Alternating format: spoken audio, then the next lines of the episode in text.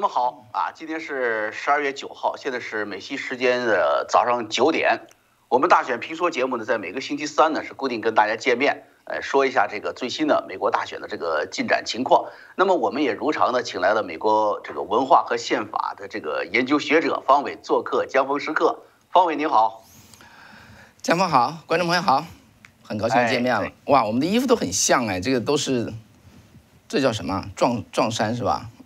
啊，对，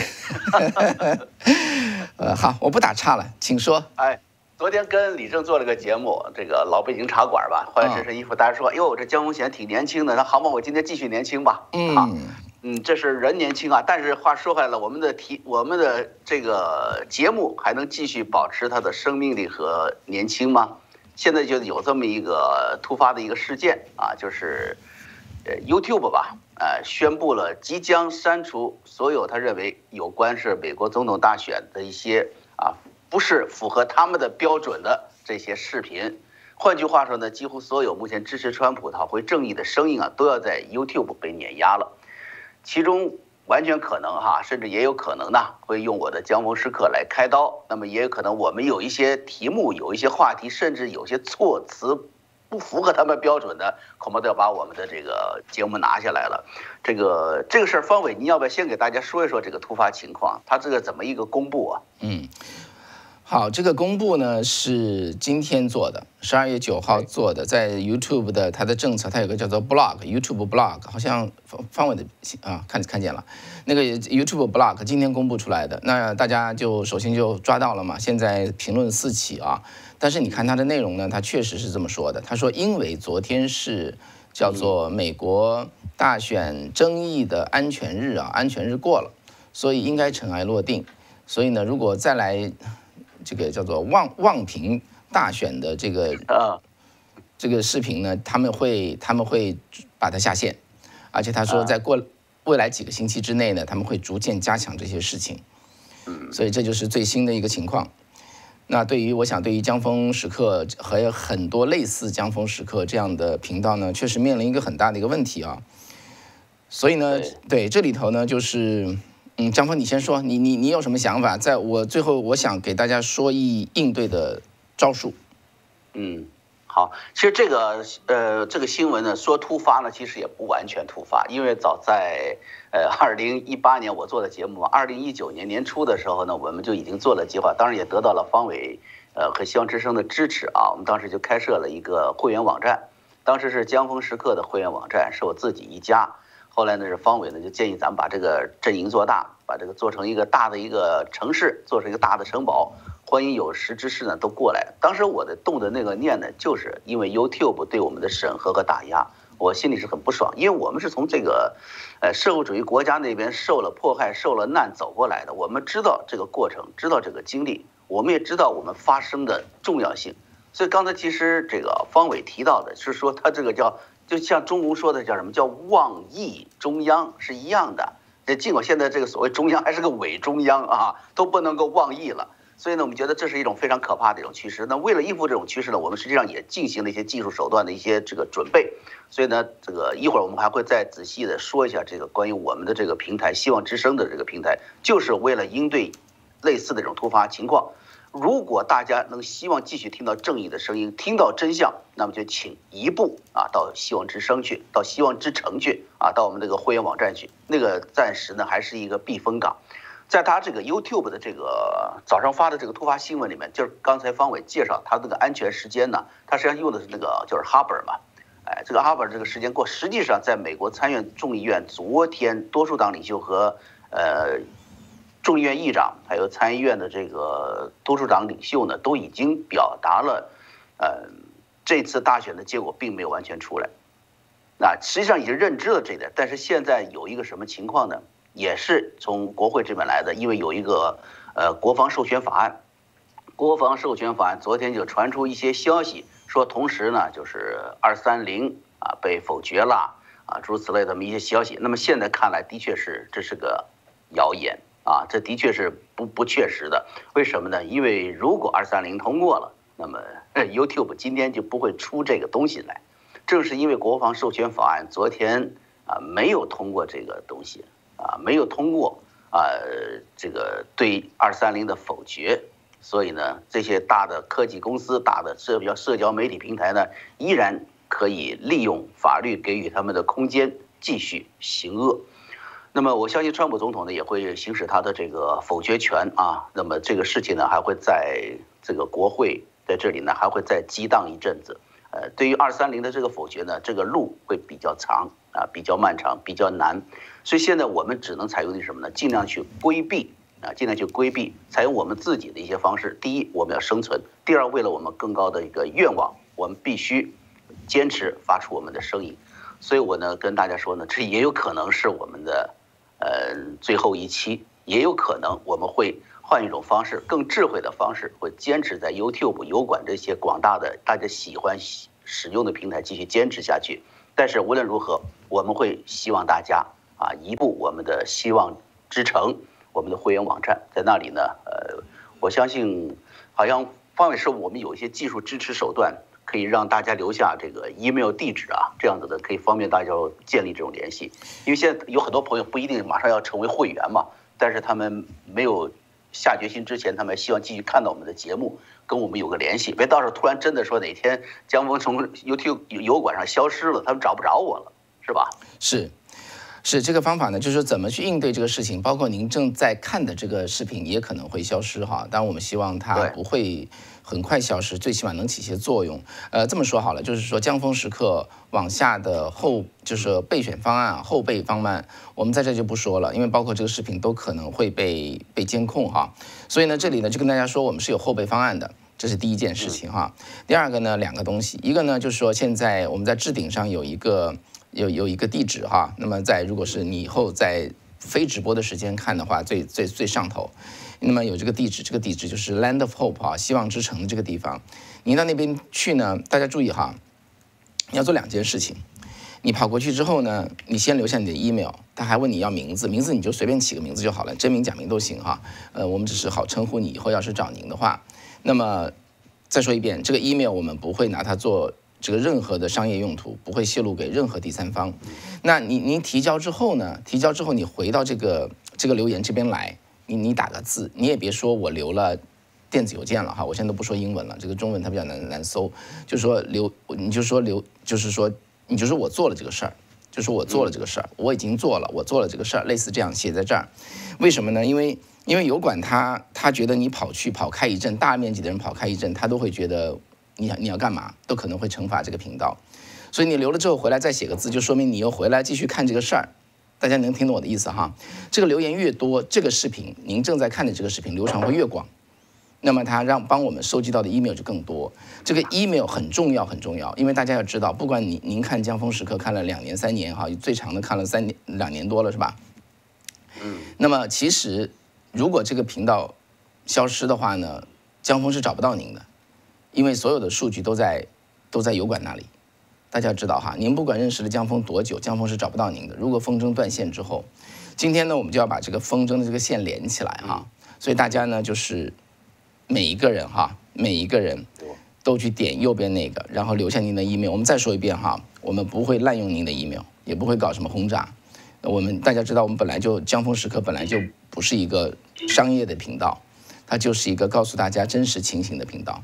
所以大家在那边名字呢，随便再说一遍哈，名字随便随便起个都行。那当然就是说 称呼你的一个英文名字啊，那那就最合适了。啊，然后电子邮件留下您的电子邮件，点个提交，完了之后回来在这边打个字，说我做了这个事儿就好了。这样的话呢，我们就就是您的这个风筝哈，江峰手里就有这个风筝线了。所以呢，下面呢我们会安排后面的备用方案，能保证江峰时刻这个节目呢不断能够发展。壮大啊，所以好多事儿吧，就是怎么说呢？这个好事多磨，很多很好的事情啊，都会经历很多的磨难。那么这个事儿呢，我想也就是其中的一步而已，也没什么了不起的。我想也吓不着江峰是吧？我这个你看他也不像被吓着的样子啊。吓不了我，我二零一八年就做好准备了，我就 防着他们这个那个。很很多事情，其实咱们是看的是比较清楚的，知道这一步是迟早要来啊，暴风雨是迟早要来的。这天有晴时必有阴时嘛，这这个咱们都是预防好的啊。我再加一句啊，我再加一句，未雨绸缪啊，做这个做这准备。好，O G O C O C O，我怕你们被中共黑进电邮的数据库。啊，呃，就这这么跟您说吧哈，就希望之声呢，我们我们对抗中共对抗了二十年了，二十年了啊，就是说他们攻我们的数据库也攻了二十年。呃，大家知道，我想你们用我们的这个网站的话，有有有的这个朋友问嘛，你看到多少次被攻垮？没太被攻垮。OK，我们我们做了它二十年，防卫是我们的特长，所以这方面呢，就是说这这可以跟他说，大家不用担心哈。我们的 IT 其实希望之声是一群高科技人创办的，呃，所以呢，我们在 IT 方面呢，我们会把这个数据库看得牢牢的。然后我们会用最好的防范措施，我们已经有这样的措施了哈，所以这件事情呢，就是请大家，请大家放心啊，我们会这么去做。那么，那大家想想看哈，那个这个这个这个油油管它的数据库，它有你所有的数据库。对，其实你 他要他要找到你的信息，他 早早就。这一点那，实际上朋友们在订阅油管、订阅这个跟 Google 发生关关联的时候，您所有的甚至包括您的移动电话、您的个人信息，其实他们都储存了。哎，如果您不担心 Google、YouTube 被他们黑掉的话，但你应该担心他们会主动的把你们数据交给他们，这是很难避免的。咱们不能说这些没有依据的话，但事实上，在过去的应该来说十五到二十年里面，这些事情一直在发生，啊，一直在发生。那么，所以呢，我相信呢，这个大家对呃对江峰时刻的了解吧，对我个人的一些呃信任吧，呃，我相信对我们这个会员网站呢，呃，请您减少这方面的顾虑。另外，我们很简单，我们就是发出自己的声音，让您尽量的了解和接近真相，这就是我们的目的。我们没有什么可隐藏的，我们也没有靠这个发大财，也没有拿你们的这个个人资料去做什么事情，也没什么好担心的啊。呃，就这么一个情况。也还我再说一句啊，那个江峰，就是说，呃，我以我们以前对，以我们现在对油管的了解，它以后就是搜索，它用就是用人工智能去搜索机器，搜索关键词，搜索所谓的敏感词。我们很多中国大陆的朋友翻墙过来嘛，对这个事情已经很熟悉了哈。那怎么办呢？他搜索关键词，包子包子嘛，是不是？啊，包子知道谁了？包子是这么来的。那什么，比如说他以后一定会搜这个词啊，因为我们中国人很聪明。我们说啊，我们说说一个字，我们就知道什么意思。比如说吧，我我跟大家打这个哑语，大家听不听得懂啊？比如说有个关键词叫五什么什么什么什么币，对不对？我们以后把它改成六币好了，好不好？这个 这个大什么什么什么选也也会搜，以后我们把它叫叫做不小选，好不好？所以大家听明白了哈，这个不小选出现了六 B，，我们所有的观众都能听得懂吧？对。可以的，我觉得这是一些技术手段哈。对呀。方伟这个意思就是，他也是想提醒我呀，就是在以后做节目中呢，避免这些容易被油管去审核的这些词。嗯。咱们这叫什么？就容易犯一些呃叫低级错误吧。嗯。被他抓住了把柄，抓住痛脚。嗯。呃，这只是一些技术防范手段，呃，这并不代表我们向邪恶屈服的一个姿态。是啊。其实大家理解这一点，就是我们希望的是能够，呃，有更长的时间去陪伴大家，对，有更长的时间来发出我们的声音。我们知道，正义始终到来，不管是在未来的一个月，还是在未来的四年，我们相信，不会永远都是黑暗的啊。这点也请大家坚信，我是有这个决心。我们这个这个几十年是这么过来的，所以也希望朋友们呢跟我们一起呃做这个准备吧。那么。也许我们会是六 B 啊，是不是？对，也许会这么说了啊，川 建国了，就不不是川普了。对，但但是呢，呃，我们的决心不变，我们的信念不变啊，那个。也希望大家呢支持我们，呃，有有时有条件有时间的呢，就去去订阅我们的这个，再成为我们的会员。是，暂时还没有考虑清楚呢，然后去留下您的一些联系方式，我们的技术人员呢会在近短的时间内开通一些呃方便大家去阅览的一些内容，啊，这样子的话呢，让我们的声音，嗯，最宽广、最迅速的。呃，传到您那里去，嗯。啊，这是我们对今天的这个所谓叫突发性新闻的一些点评吧，嗯，我相信有不少自媒体可能也看到这个了，也希望别的一些自媒体的朋友啊，看到嗯，今天我们江峰时刻我和方伟的这一番表述呢，也有你们的一些行动力，也有你们的一些想法，也希望大家呢不要动摇，我们都坚持下去，让我们的这个阵营越大越好，让我们的阵地啊越宽越好，啊，让我们的手中的利剑越锋利越好。好吧。嗯，这是我们这个期望。是是，我最后加一句，我最后加一句行吗？江峰，就是有句话，有句话，我们中国有句老话叫“邪不胜正”哈。这个“邪不胜正”这四个字啊，我觉得在未来的这一段时间内，就一步一步演给大家看，我们就看看最终结果是如何。真的是一个非常非常独特的时代。是，这 YouTube 我相信也是做出这一迈出这一步来说呢，它有很大的这个投机性。我刚才跟大家分析了嘛，就是这个二三零的问题嘛。呃，国家国防授权法案肯定是没有把它这个包进去啊，所以呢，他觉得是有机可乘，这是一方面啊。第二方面呢，就是他所说的这个所谓的哈本这个案呢，哎到了啊，他认为他有法律依据。实际上现在我们知道，在这个。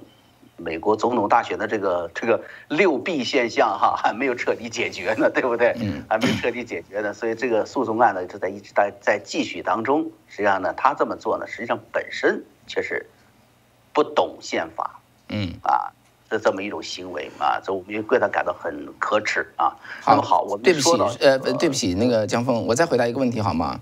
请问会员网的频道里头也是 YouTube，是不是也会受操控？呃，是没错，这都是我们下面要去就是说解决的问题，这都不难，难的是什么哈？难的是那个风筝线，难的是江峰能抓到那个那个您这个风筝啊，江峰能够抓到一根风筝线，就是说您知第一知道 Land of Hope 这个网网址能记得，第二呢，江峰能够有你的 email。那么剩下的事情都好办，剩下只是一些科技的东西。我们是科技出身的哈，所以这一点呢不是问题啊。对，您您您是科技出身的，我是看我是用科技出身的。呀，方伟方伟，我的背景我我是硅谷的科技呃硅硅谷的软件工程师哈。其实做软件工程师做美国常识啊，这个这个宪法呀，这不是我的本行，我的本行其实是科技业哈。所以呢，这方面都不是问题。那么关键的问题，大家能理解哈？这个风筝线一旦断了，就很难找到。那我们需要把这个江峰手里要握着您的这个风筝这根线，那么呢，剩下的事情就全都可以东山再起。这东山再起这四个字应该不叫。不会是关键词吧？对，就像个对讲机一样啊！我这边抓一个，您那边抓一个，道理一样的。我说土豆，土豆，我是马铃薯。哎，你哎呀，土豆，马铃薯扣我了啊！就这样子啊，咱们有个双向的一个联系。大家先记一下这个网址，是从您那边过来的一个信息，留下了邮件之后呢，我们可以返回来去找到您啊。这就是把我们的联系就建立上了啊。这个。是一个是一个真正真正是一个战争年代了啊！真是打仗。虽然我们大家依然在家里坐在这个厨房前面，坐在厨房岛前面做着自己心爱的早餐啊，也过着同样的节日，也在迎接的圣诞。但实际上呢，这场战争呢，实际上已经在我们的生命当中，在整个社会呢，已经燃起了战火。嗯，咱们就把这个事儿就撂到一边了。这突发事件呢，我最后还是说呢，一个是欢迎大家来到我们的网站，第二个呢，所有的自媒体的朋友们啊，咱们。哎，咬咬后槽牙，咱们坚持下去啊！咱们坚持下去。呃，我愿意跟你们一起战斗。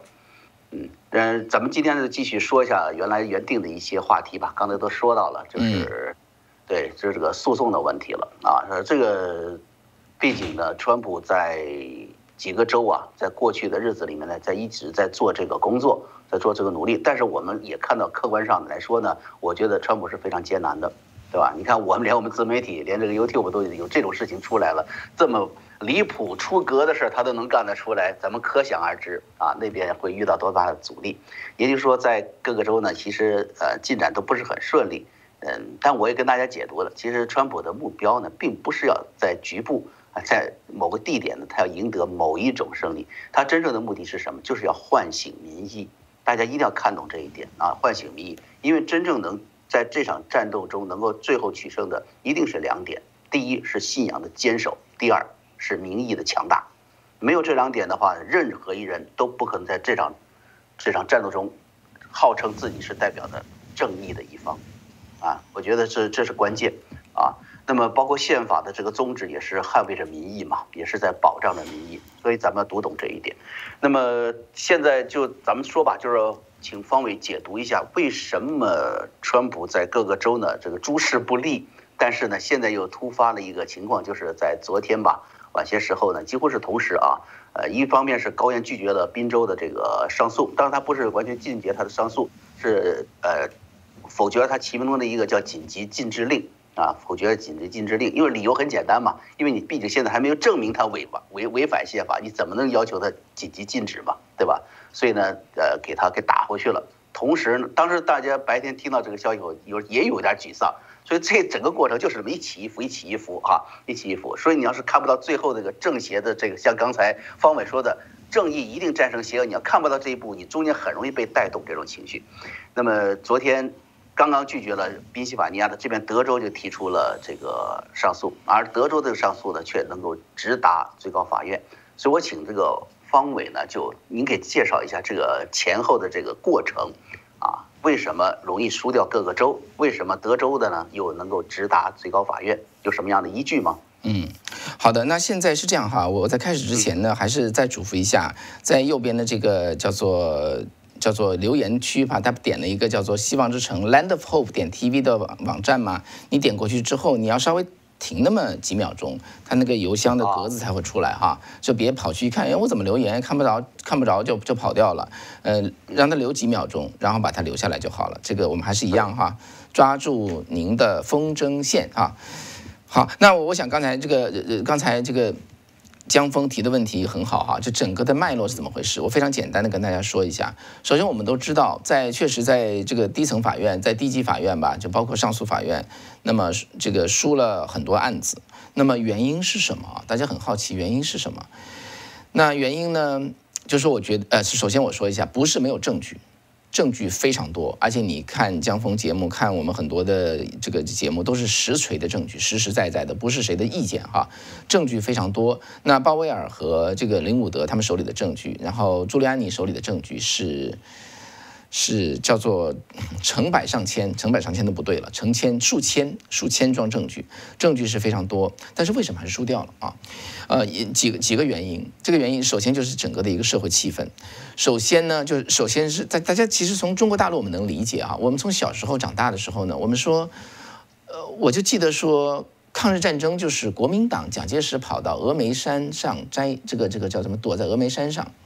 然后呢，共产党在前线浴血奋战，然后抗战这个胜利之后呢，蒋介石下来摘桃子，这是我从小到大认为这是一个客观事实啊。那么直到很到很很后很后，我大概在那个嗯两千年的时候啊，我看辛浩年教授的书才知道，居然完全不是那么回事儿。就是说这个大选这个事儿啊，他这个做的太大，超过一般人的想象。这是第一个问题，超过一般人的想象。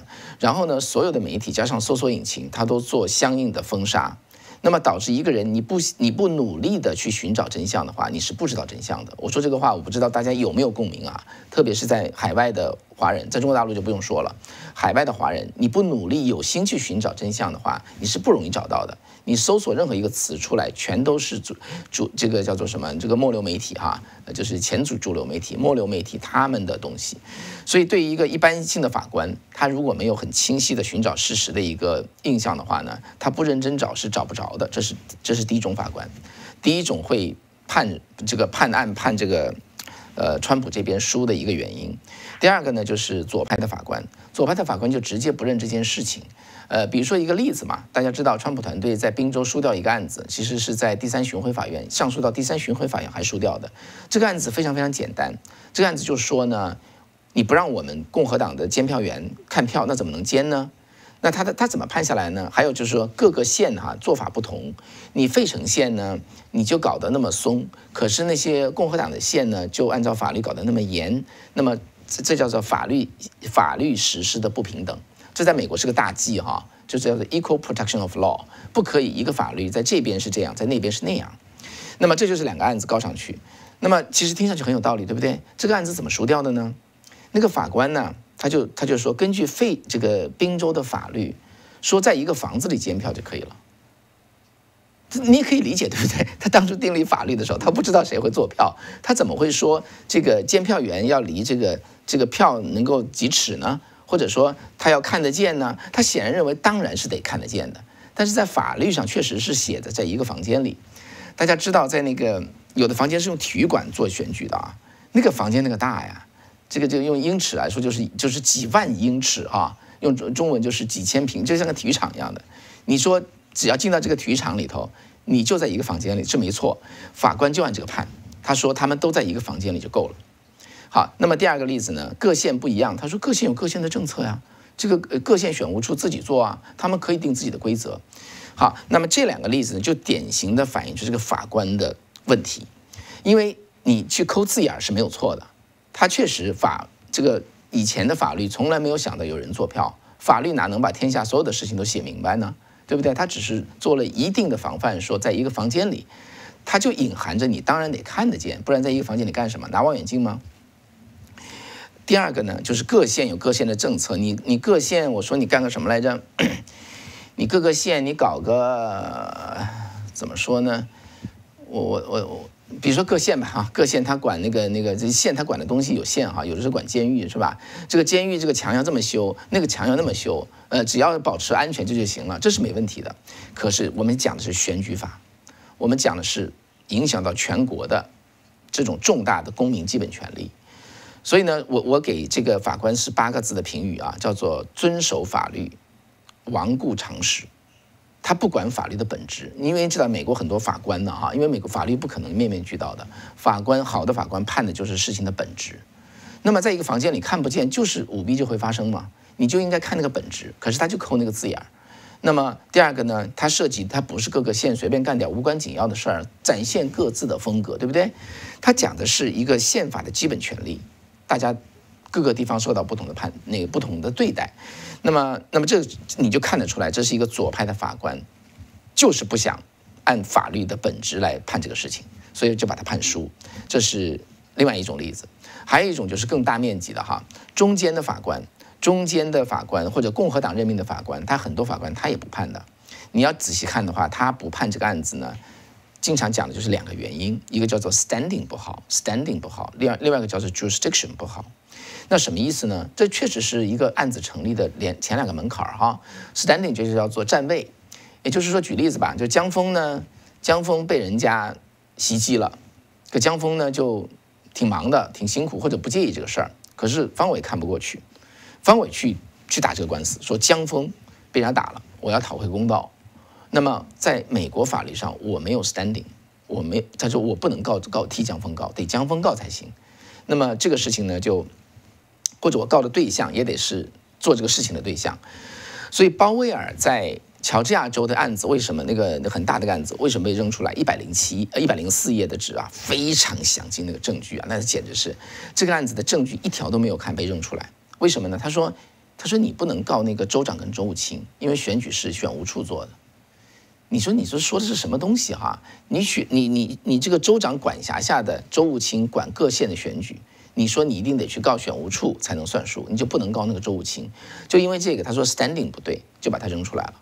这是另外一个，还有一个呢，就很常见很常见的哈，就是说所谓的 jurisdiction 叫做司法管辖区，你告到联邦政府，联邦政府的法官说这是州的事儿，不在这儿管，你到那边去，即使他是在这个州的联邦政府。他都能这么去把东西扔掉，说白了就是不想不想管嘛，就就找这种完全是灰色地带的说法，就一个个扔出去。所以呢，呃，总而言之吧，所以这些书基本上我说了几个类型啊，就这么数下来的。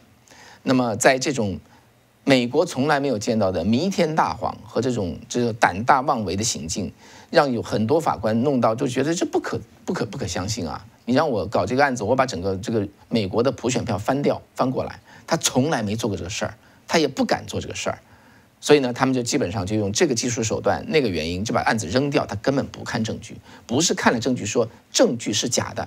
大家仔细看啊，这些输掉的案子没有一条说证据是假的。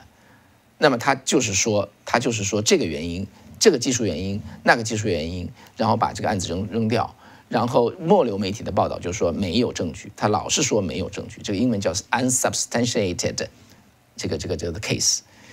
这件事情就是完全就是就是就是谎话哈，证据是非常多的。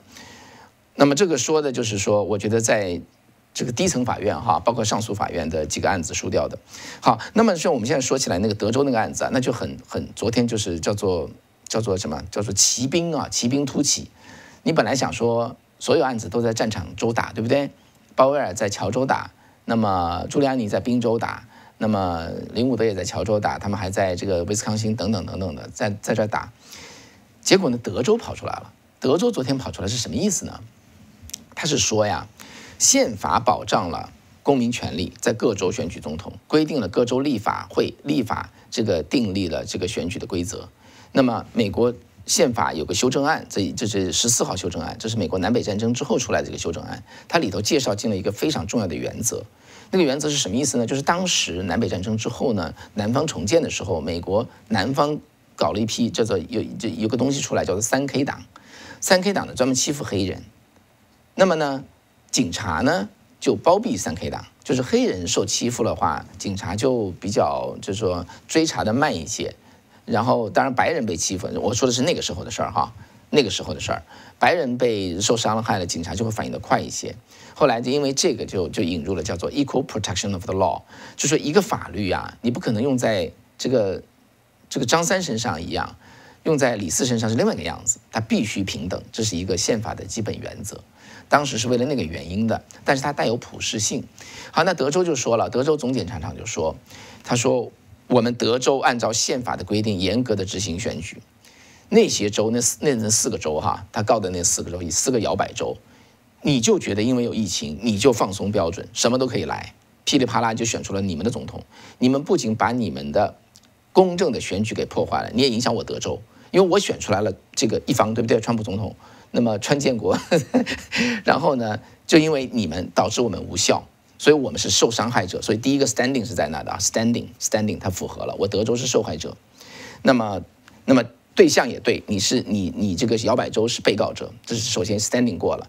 第二个 jurisdiction 这是很有意思的啊，叫做司法管辖权，因为我德州告的，我德州告你这四个州，所以我德州的法院没法受理，所以德州法院全部跳过。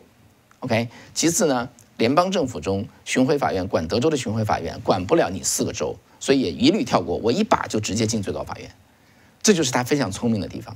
但这里头还有一个关键哈，你谁什么案子你都可以告上最高法院。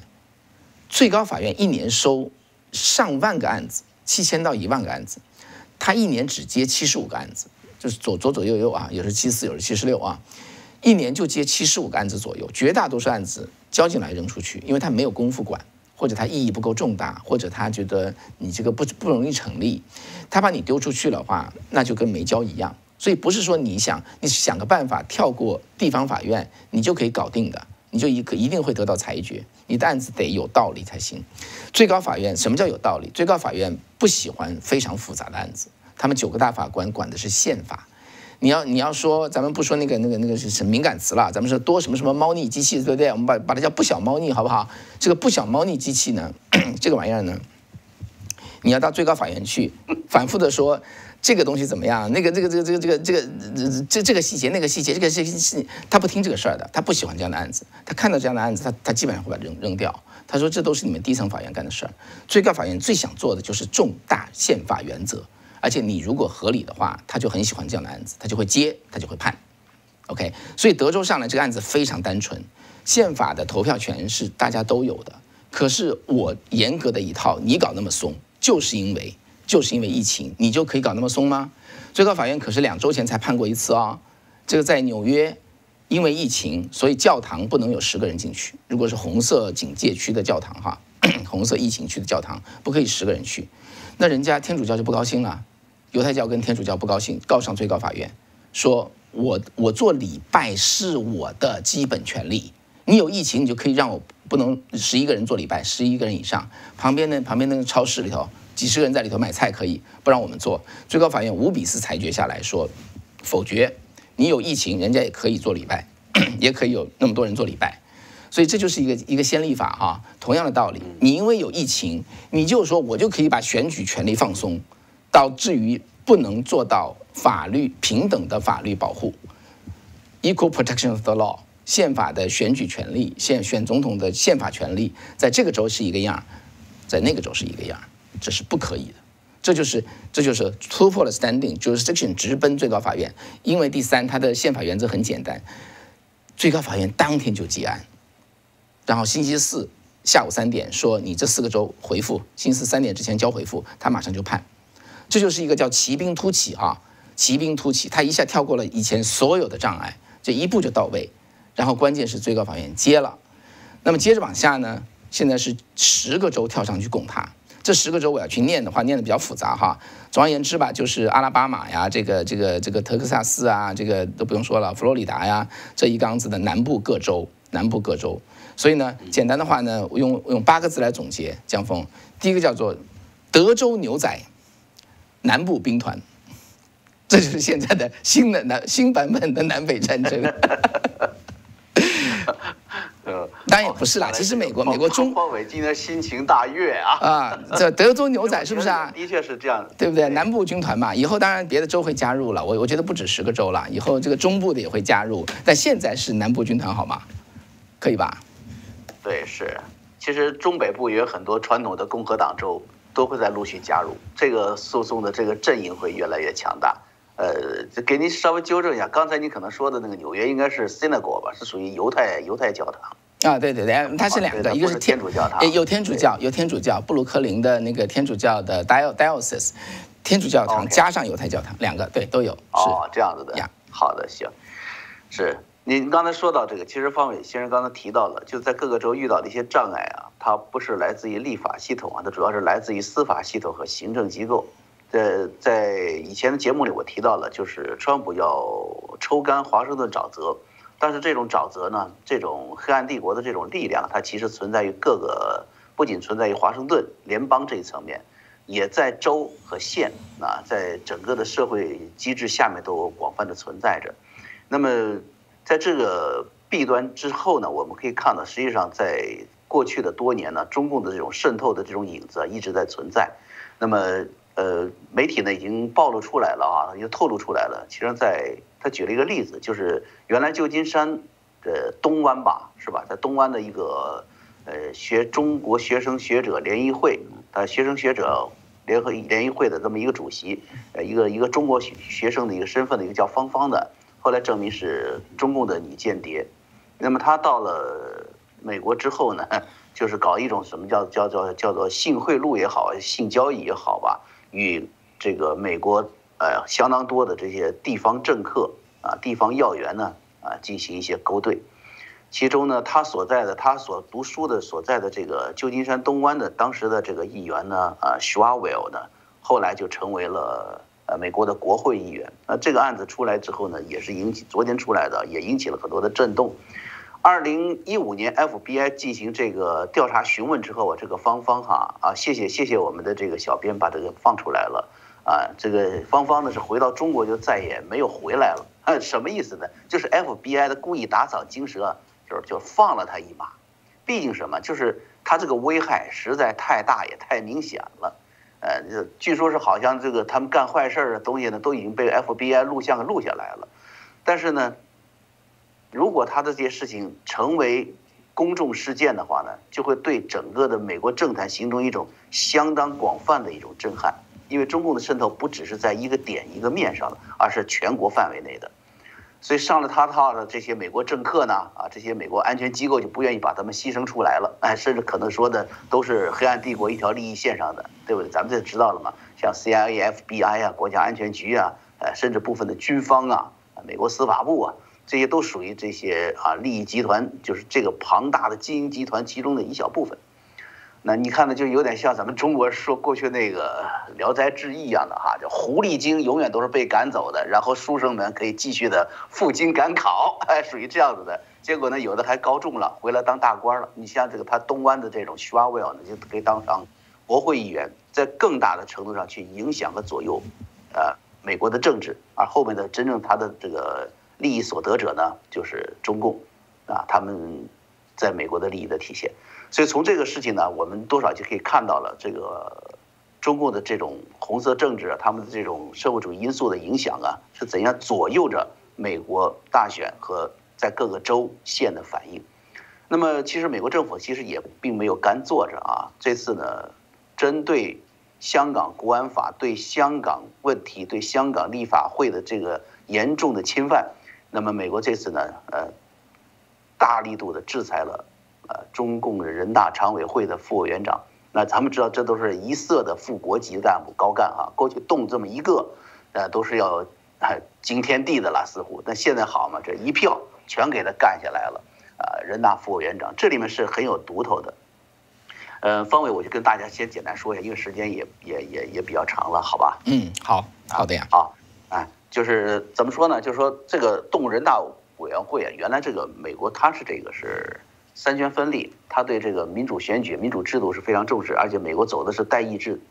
这个社会体制，社会这个社会制度下呢，这个人大这个机构相当于他们的国会，所以他认为呢，动这个人大有点像美国人说，哎呦，你怎么把这个，呃，中国的这个国会这国会议员呐，把这人民代表都给都都给制裁了呢？似乎有点不可接受。